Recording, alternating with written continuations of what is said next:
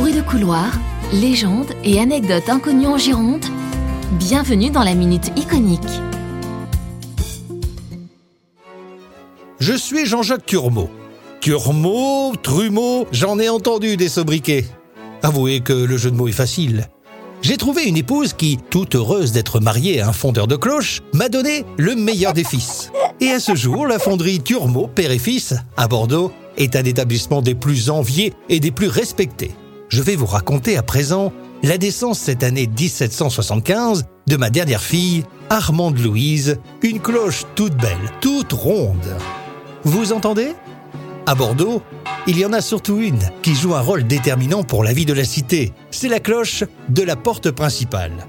Elle annonce le meilleur comme le pire, le banc des vendanges ou un incendie. La toute dernière cloche s'est d'ailleurs fêlée en plein Toscin prévenant l'incendie de l'hôtel de ville. Et c'est à la demande des jurats de Bordeaux qui ne veulent pas entendre un autre son de cloche que celui sorti tout droit de la fonderie Turmot que nous devons fabriquer le nouveau bourdon. Savez-vous comment on s'y prend? Allez, c'est pas tous les jours qu'un fondeur va vous sonner les cloches.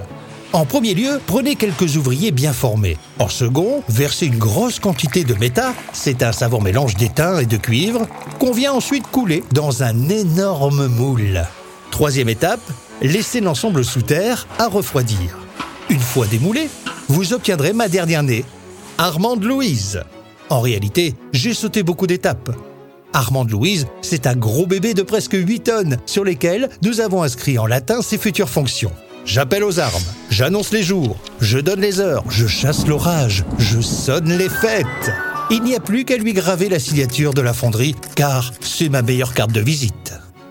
Elle est colossale et pèse un troupeau d'ânes morts. Et croyez-le ou non, il a fallu 14 paires de bœufs pour l'acheminer en chariot.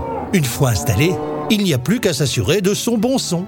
Une bonne note, car c'est un joli Fa qui résonne.